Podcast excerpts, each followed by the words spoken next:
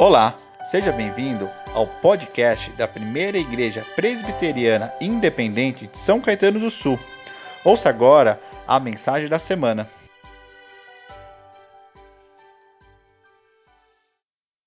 Eu quero ler com você uma palavra que se encontra no Evangelho segundo Mateus, capítulo 6.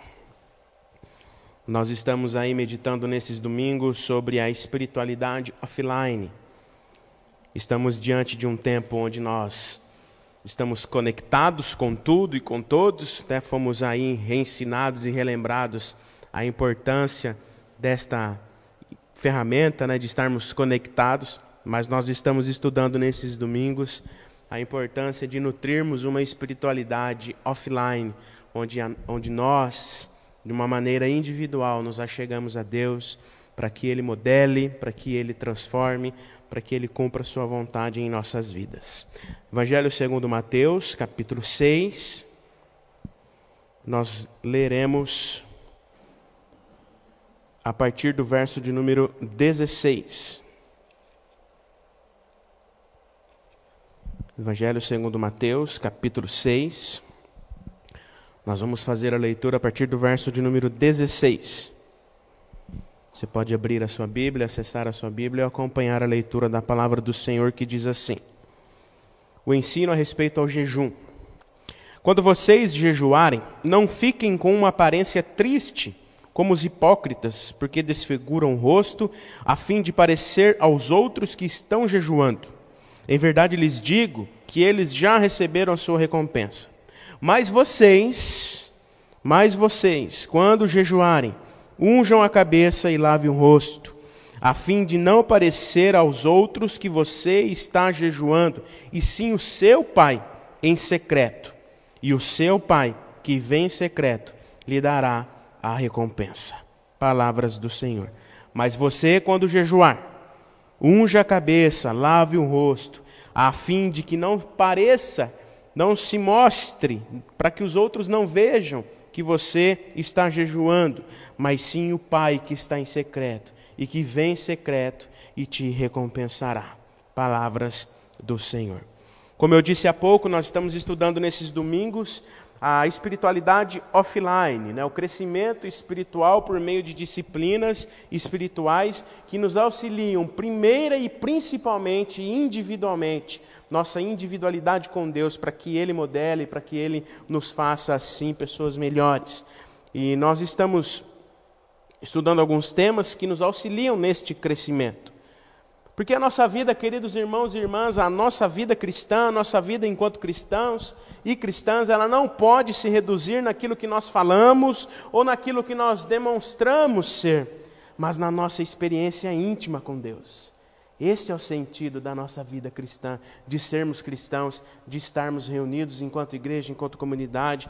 A nossa vida não é uma vitrine para que os outros vejam, a nossa vida não é um outdoor, a nossa vida não é propaganda para que nós falemos, mas para que nós vivemos, possamos viver em uma experiência, primeiramente e principalmente íntima com Deus, para que Ele transforme, modele o nosso ser, para que aí sim a gente esteja apto para falar, para vivenciar através das nossas palavras e atitudes aquele que é soberano sobre as nossas vidas. Como primeira ferramenta para o nosso crescimento espiritual e nessa espiritualidade offline, para nutrirmos essa intimidade com Deus, nós falamos sobre a oração, que é uma ferramenta fundamental para que eu e você, para que todos nós sejamos fortalecidos e usados pelo Senhor em toda e em qualquer circunstância. Falamos também sobre o crescimento, domingo passado, sobre o crescimento espiritual por meio do estudo, essa espiritualidade offline por meio do estudo da palavra de Deus. Vimos que é por meio da palavra, do estudo individual da palavra de Deus. Nós também temos essa individualidade com Deus, renovamos a nossa mente a nossa, para que a gente possa viver a vontade de Deus e não a nossa, e que é por meio da palavra de Deus que próprio Deus nos auxilia em todas as áreas da vida, por isso a importância. E nós vimos algumas atitudes na, na espiritualidade, do, no crescimento por meio do estudo, algumas atitudes que nos auxiliam nesse estudo, como o hábito, né, a repetição, estar sempre fazendo, a concentração, se desligar né, e estar ali se concentrando naquilo que você está fazendo, estudando, a compreensão, o entendimento, né, entender aquilo que nós estamos lendo e a reflexão, a reflexão que nos coloca diante de nós mesmos, mas também para entender aquilo que Deus quer que nós façamos. E do, di, diante desse estudo, né, do crescimento por meio da, da palavra de Deus, nós olhamos para o exemplo de Josué. Josué, diante da sua missão, ele encontraria a força e a coragem que Deus, que o próprio Deus estava lhe dando, diante do estudo, da meditação dia e noite da palavra de Deus, sem se desviar dela nem para a direita nem para a esquerda. E hoje nós vamos falar de uma disciplina espiritual que pouco fazemos. Pouco fazemos ou quase nunca fazemos.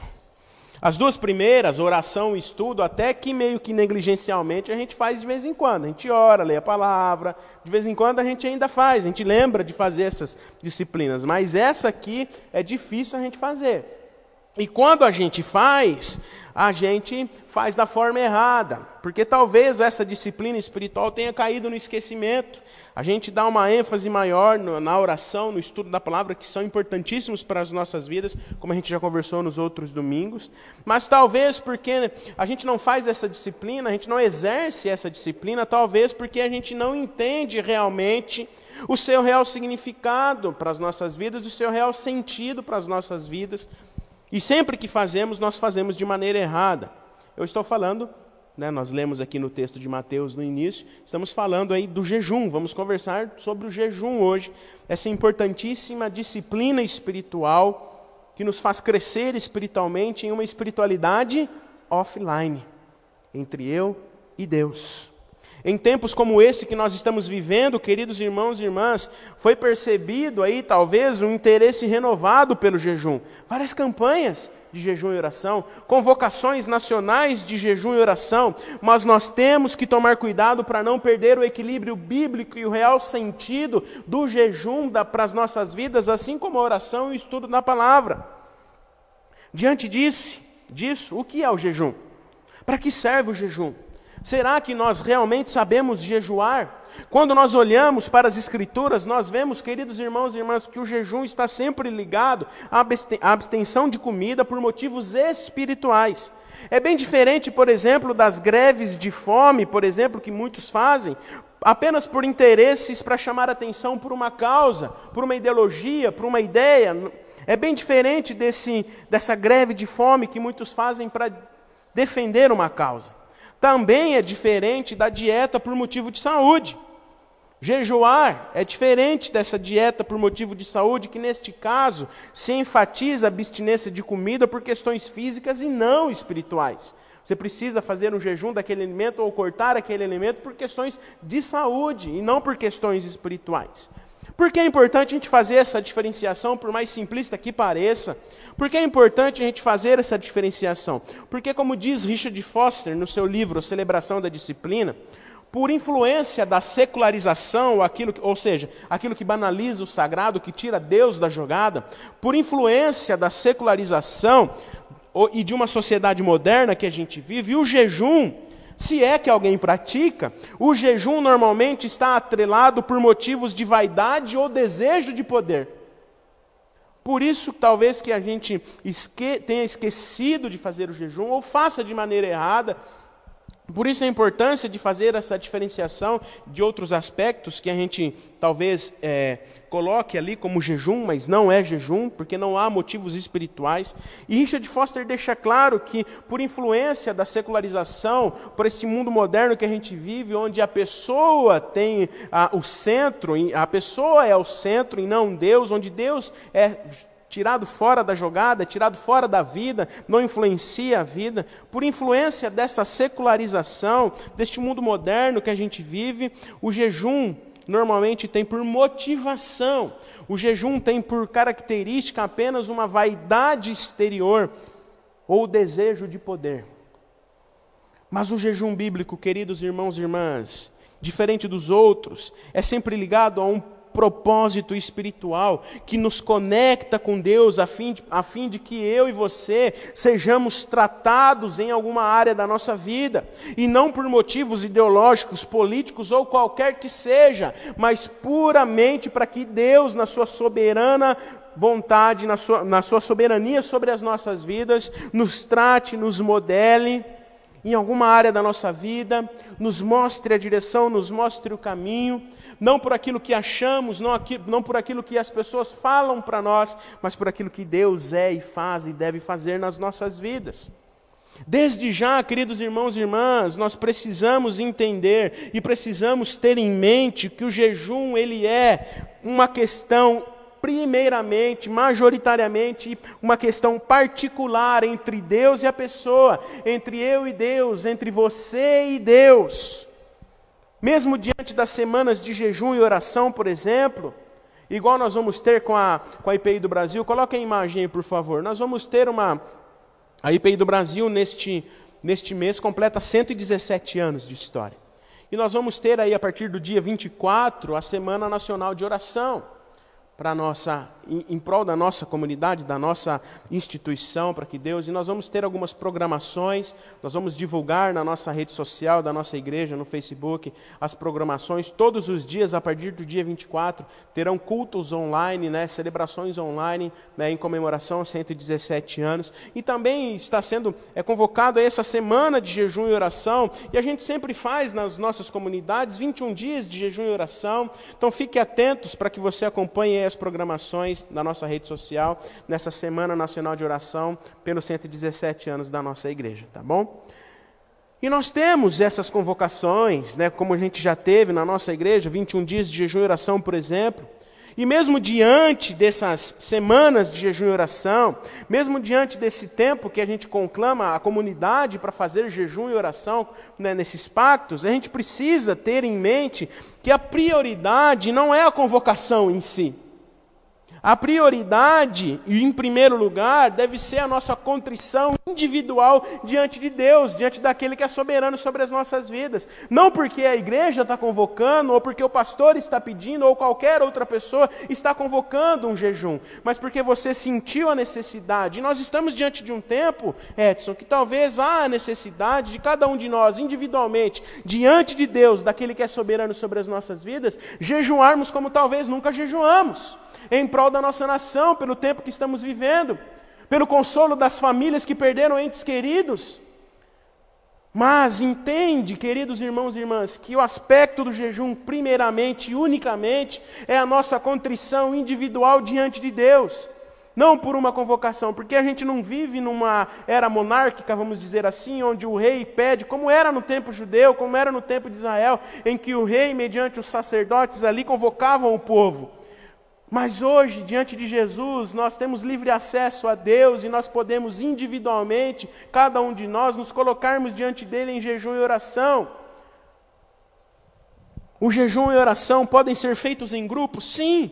O jejum em grupo pode ser uma experiência maravilhosa e poderosa, desde que isso seja algo realmente sincero no meu coração diante de Deus, não pura e simplesmente pela convocação em si mas desde que o meu coração esteja contrito diante de Deus, para que a vontade de Deus se cumpra, para que Ele faça conforme a Sua soberana vontade, e não a minha ou do grupo que está convocando, em, em, na, do que nós estamos fazendo. Nós precisamos entender, queridos irmãos e irmãs, que uma disciplina espiritual, seja o jejum, a oração ou o estudo da palavra que nós já conversamos, uma disciplina espiritual não pode desfrutar de popularidade. Uma disciplina espiritual não pode desfrutar de popularidade, mas sim de um quebrantamento individual diante de Deus. Fecha o teu quarto, entra no teu quarto, fecha a porta, ora em secreto, jejum em secreto. Dê esmolas, né? nós vamos conversar no próximo domingo, encerrando essa, essa série. Né? Faça suas doações, exercite o seu serviço como cristão de uma forma secreta diante de Deus, que Ele em secreto vai te recompensar. Mesmo diante de uma causa comum, por exemplo, pelo, como pelos 117 anos da IPI, que estamos sendo convocados aí para uma semana de jejum e oração, mesmo diante de uma causa comum, né, entre as pessoas, entre a comunidade, entre a, entre a instituição, enfim, ou pelo momento que nós estamos vivendo no mundo, em nossa nação, nós precisamos ter em mente a forma como estamos jejuando. Se você não ora, se você não lê a palavra, se você não jejua, a fim de que seja uma experiência íntima e pessoal, transformadora e renovadora, sua para diante de Deus, de nada vai adiantar. Se você jejua porque o pastor está pedindo, desculpa, irmão, isso não é jejum. O jejum ele só tem efeito na, transformador na sua vida se isso for uma atitude sua diante de Deus. A oração só tem efeito não porque o pastor ou o irmão X está orando por você, mas porque você se colocou de joelho diante de Deus. É individual, é pessoal, é eu e Deus. Para que Deus comece em mim a mudança que precisamos para que Deus, através da minha vida, através da intimidade entre eu e Ele, transforme a forma com que eu enxergo o outro, transforme a maneira qual eu vivo no mundo. Se o mundo está ruim, se a igreja está ruim, peraí, então parece que talvez eu esteja vivendo de uma maneira ruim. Então eu preciso me colocar diante de Deus para que Ele comece em mim, para que Ele transforme em mim, quebrante o meu coração, quebre esse vaso feio e faça um vaso novo. Para que Deus comece em mim a mudança que nós precisamos. Se nós não fizermos isso, se nós não tivermos essa disposição individual diante de Deus, será apenas uma religiosidade vazia, que faz porque todo mundo está fazendo, e assim fere a integridade do corpo de Cristo, fere a maneira ao qual Cristo quer agir no meio de nós. O jejum tem que causar, primeiramente, queridos irmãos, um impacto verdadeiro na minha vida, para que Deus cumpra a vontade dEle em minha vida. Eu também não posso jejuar para que Deus faça na vida do outro, mas para que Ele faça na minha vida. Entendido isso, queridos irmãos e irmãs, vamos continuar e uma pergunta se faz necessária. O jejum é um mandamento? É um mandamento o jejum? Há algo que nos obrigue a fazer o jejum? O jejum é um mandamento explícito pela palavra de Deus? Não. Não há na Bíblia nenhuma orientação em relação ao tempo de jejum, ou como o jejum deve ser feito, da maneira que nem mesmo nenhuma ordenança em relação à prática de, je de jejum. No Velho Testamento, na lei de Moisés, os judeus tinham um único dia de jejum instituído, o dia da expiação, Levítico 23, 27, que por sua vez também ficou conhecido como o dia do jejum. Jeremias 36, 6, e o qual Paulo se referiu como o jejum que deveria ser feito, conforme Atos 27, 9. Mas em todo o Velho Testamento e Novo Testamento não há uma única ordem específica acerca do jejum. É tantos dias, é assim que deve ser feito. Há várias experiências de jejum narradas na Bíblia. Apesar de não haver uma ordem acerca desta prática, a Bíblia está cheia de menções ao jejum, de como o povo fazia, de como o povo realizava, e há várias maneiras de realizarmos jejum. Seja um jejum um dia inteiro, e aí a gente sabe das práticas, a gente sabe como deve ser feito o jejum, abstinência de um alimento, 24 horas de jejum, apenas um período do dia, você pode tirar o almoço ou tirar o jantar. Há várias maneiras de jejuarmos, há várias maneiras de exercitarmos o jejum, desde que isso seja, primeiramente, como a gente já viu, uma experiência individual com Deus. Mas a Bíblia está cheia de menções ao jejum e fala não apenas de pessoas que jejuaram e da forma como jejuaram, como eles faziam, mas nos conduz a jejuarmos e nos instrui na forma correta como devemos fazê-lo, e é isso que Jesus faz com os seus discípulos, no texto que nós lemos. Jesus, em seu ensino a respeito do jejum, deixa claro que essa é uma prática que deve ser feita na vida do cristão, faz parte da vida do cristão. Uma vez que ele trabalha juntamente o jejum com as outras instruções em relação às esmolas, à oração. Por isso, no ensino de Jesus, de Jesus no, no Sermão do Monte, a gente vê a importância do jejum nas nossas vidas. Mesmo que não há uma ordenança, há uma importância do jejum nas nossas vidas, porque ele está junto com a oração, junto com as práticas que evidenciam o caráter de Jesus nas nossas vidas. A intenção de Jesus diante dos seus ensinamentos no Sermão do Monte é restaurar não só a prática, mas o verdadeiro sentido do jejum, no secreto, sem visibilidade, como a gente acabou de ver.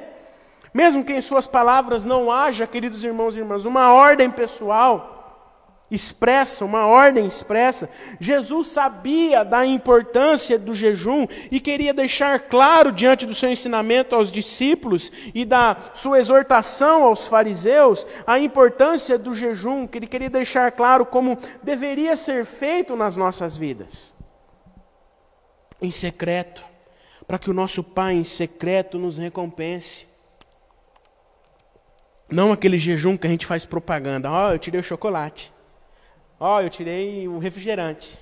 Ó, oh, eu estou fazendo jejum disso, daquilo. Mas em secreto. Não fazer aquela cara de coitado como os fariseus faziam, sujar o rosto. Até chegar na igreja e falar assim: eu estou fazendo jejum, acho até que eu emagreci por causa do jejum. Fazer propaganda, não é assim, mas individual, no secreto, para que Deus em secreto nos recompense e nos transforme e nos modele, como a gente acabou de ver. E Jesus sabia também, queridos irmãos e irmãs, o tempo em que isso deveria ser feito. Por exemplo, em Mateus, Evangelho de Mateus mesmo, capítulo 9, no verso 14 e 15, a gente tem uma narrativa interessante de Jesus em que os discípulos de João Batista questionaram Jesus e os seus discípulos por que eles não jejuavam. Por que eles não estavam jejuando? Os discípulos de João Batista estavam jejuando, cumprindo a lei, mas Jesus e os seus discípulos não jejuavam. E a palavra diz assim: viram, vieram depois os discípulos de João e perguntaram a Jesus, a Jesus: Por que nós, os fariseus, jejuamos muitas vezes, mas os seus discípulos não jejuam?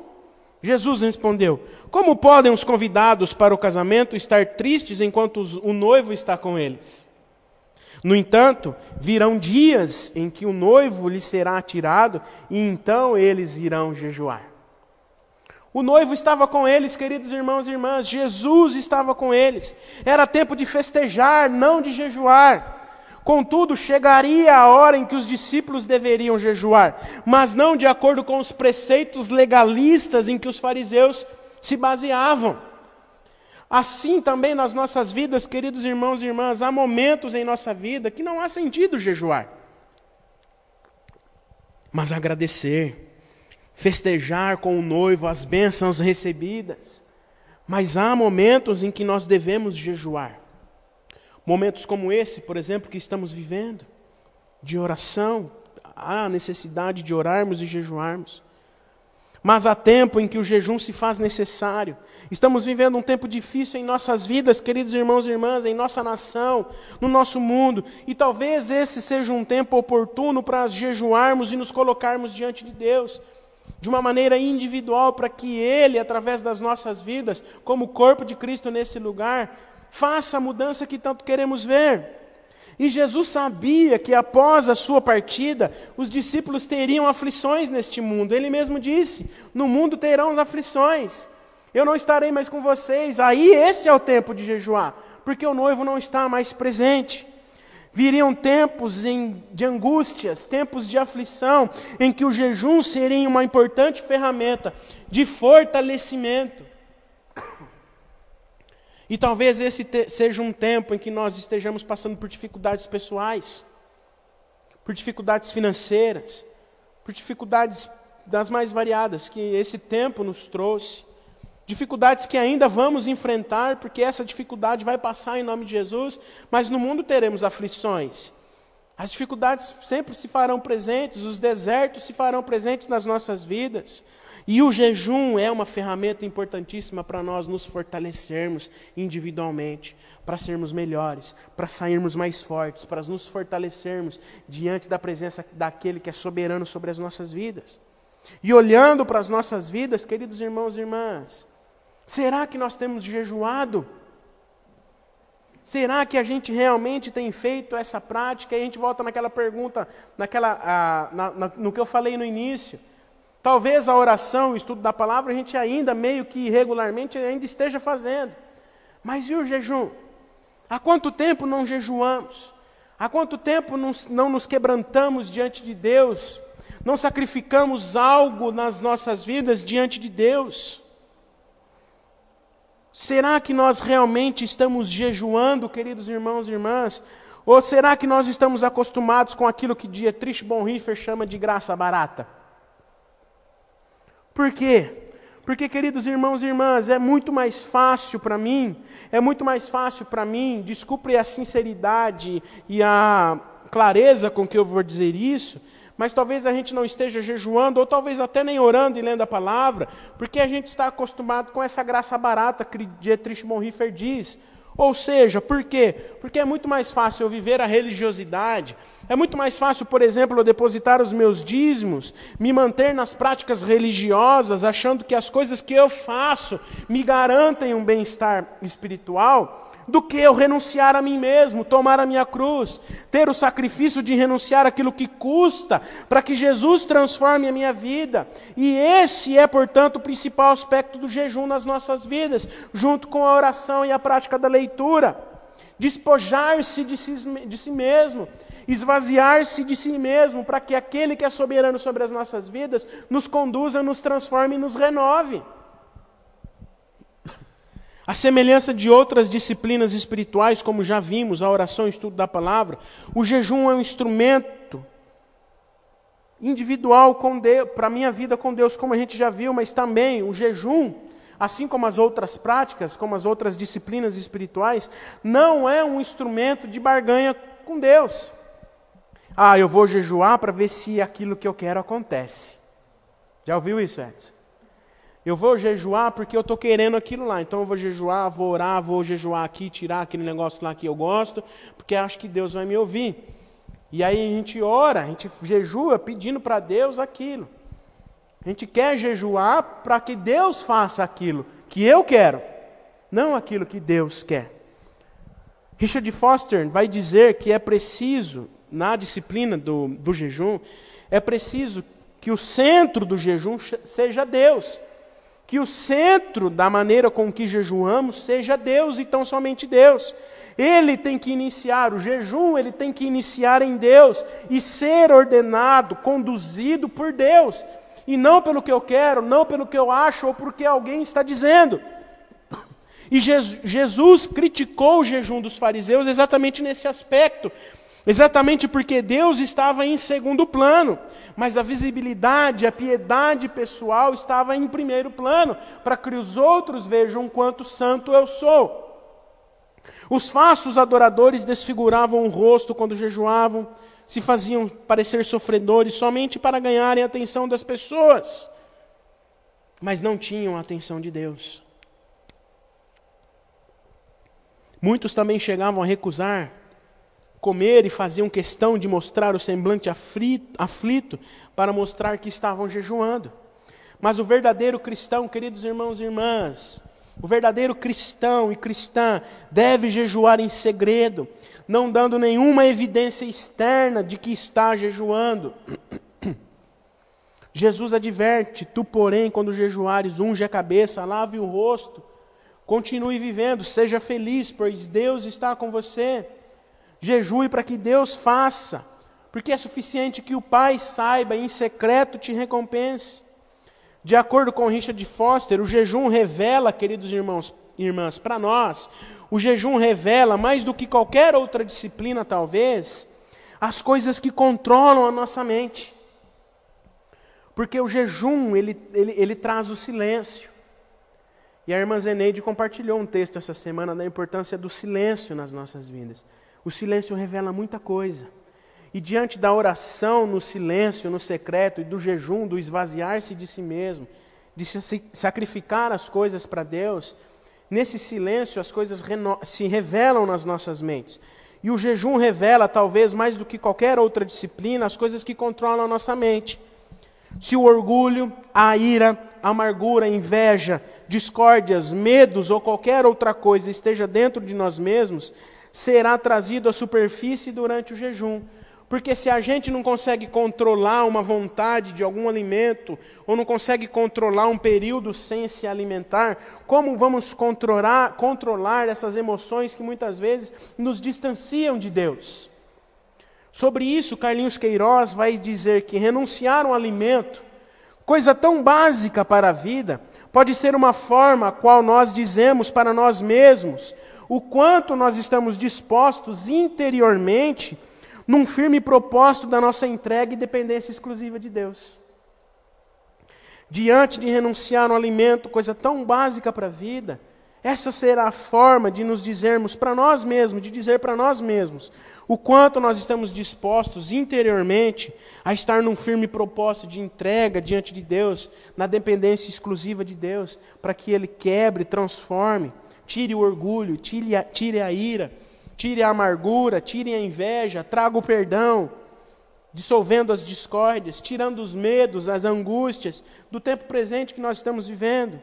Ou seja, queridos irmãos e irmãs, é diante do jejum que nós nos colocamos diante de Deus para que Ele quebre e transforme o que precisa ser transformado nas nossas vidas. Por isso a importância de, junto com o jejum, nós nos colocarmos diante de Deus em oração e nutrirmos a nossa mente com a leitura bíblica. O jejum, conforme Atos 14, 23, está associado à oração. Ou seja, o momento, o período de jejum que você está fazendo deve ser acompanhado de oração, dessa conversa, da disciplina da oração que a gente já conversou na primeira meditação. Jejuar não é apenas uma abstinência de alimentos, mas também uma devoção individual, uma entrega diante de Deus por meio da oração. Além disso, eu acredito que nesse período é importante nutrirmos a nossa mente com o estudo da palavra para que a palavra de Deus renove e transforme a nossa mente, como a gente viu domingo passado. E Richard Foster vai dizer que o jejum nos lembra que nós somos sustentados, alimentados por toda a palavra que procede da boca de Deus. Mateus 4,4. Além de toda essa importância, dessa reflexão individual que o jejum nos proporciona, para que através da oração e da leitura bíblica, junto com o jejum, nós sejamos alimentados sustentados e transformados pela presença soberana de Deus, além de toda essa importância dessa reflexão individual que o jejum nos proporciona, há algo de muito valioso nas disciplinas espirituais, como as que já vimos, a oração e a leitura, e no jejum, que é a nossa capacitação espiritual de enxergarmos o outro, de nos colocarmos à disposição de Deus para que Ele nos use na vida do outro. O jejum, a oração, o estudo da palavra não devem ser apenas instrumentos para nós mesmos, apesar de serem importantes e de primeiramente terem que ser de maneira individual.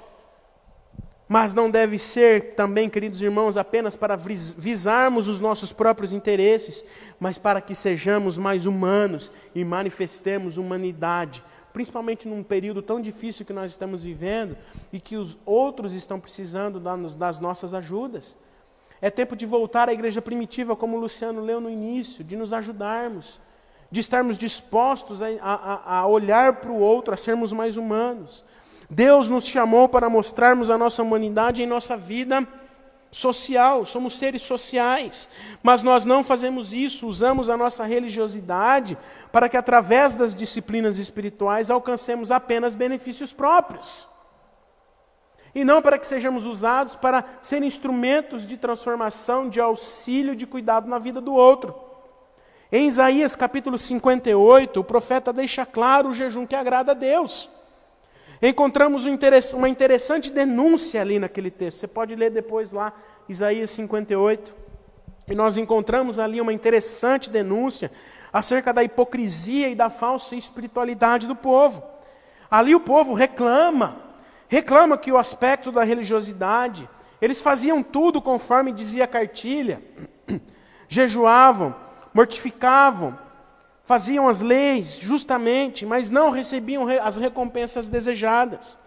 E a voz de Deus mostra então que o problema está no fato de que o povo, no mesmo dia em que jejuavam, esses religiosos exploravam os seus próprios empregados. A prática de fé era incompatível com uma prática de vida que tem como fruto uma situação de injustiça.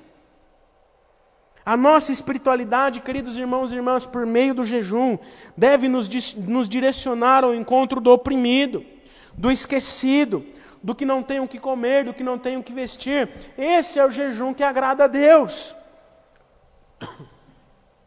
Por exemplo, a organização humanitária evangélica, não sei quem já ouviu falar dela, a Visão Mundial, presente em mais de 14 países na América Latina, no Caribe, uma uma instituição sem fins lucrativos que tem auxiliado muitas vidas.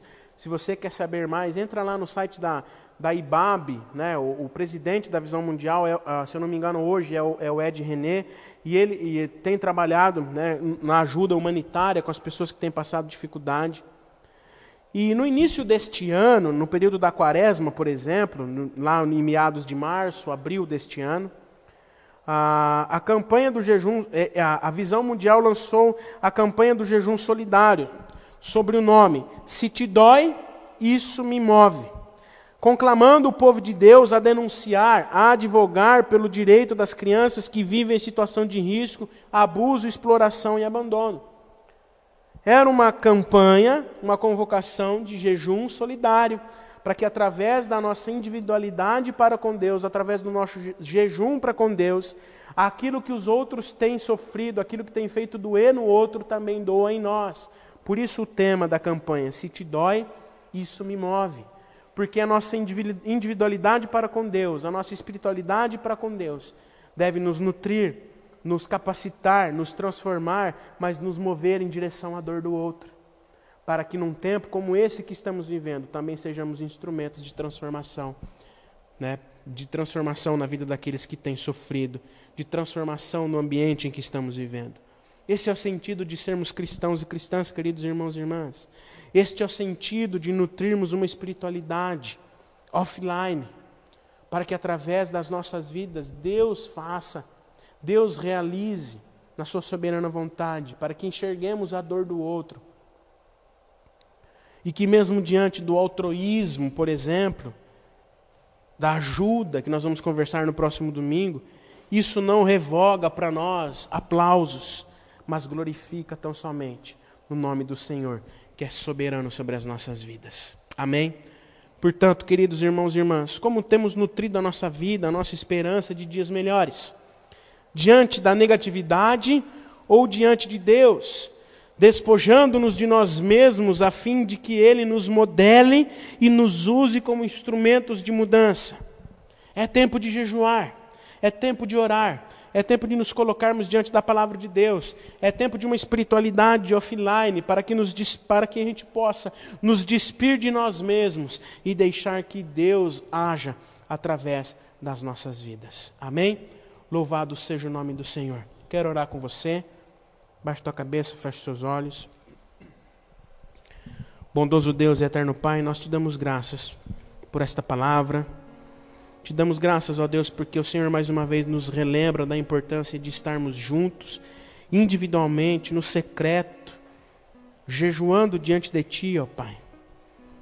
Mais uma vez o Senhor, através da Tua palavra, nos, nos relembra, nos traz de volta uma importante ferramenta para que a gente possa através de uma espiritualidade offline, diante de Ti, sem reconhecimento, sem aplauso, possamos ser transformados, Senhor, quebrantados, para que através da Sua soberania vontade, o Senhor nos use, nos capacite para sermos melhores, para enxergarmos o outro, para sermos melhores pessoas, ó Pai. Que o Senhor nos ensine a cada dia, para que através dessas disciplinas que aprendemos hoje, que já conversamos outros dias, para que através da oração, da leitura, da palavra, do jejum, nós possamos nos achegar primeiramente diante de Ti, quebrantados, nos despojando de nós mesmos, nos esvaziando de nós mesmos, para que o Senhor, na Tua infinita, soberana vontade, nos transforme, nos modele, para que sejamos canais de bênção neste mundo caído, neste mundo que vive em trevas, Pai. Obrigado por tudo que o Senhor tem feito, perdoa as nossas falhas, perdoa-nos porque muitas vezes jejuamos, mas jejuamos porque muitas vezes jejuamos de maneira errada, procurando apenas benefícios próprios ao Pai, para que o Senhor cumpra a nossa vontade, mas não é assim como aprendemos nesta manhã. Que o Senhor nos conduza, continue nos conduzir conforme a tua soberana vontade. Perdoa-nos, ó Pai, recebe a nossa oração, em nome de Jesus. Amém. Obrigado por ter acompanhado a nossa mensagem. Esperamos que ela tenha sido edificante para a sua vida. Para saber mais sobre nós, acesse os links das nossas redes sociais na descrição. Deus abençoe.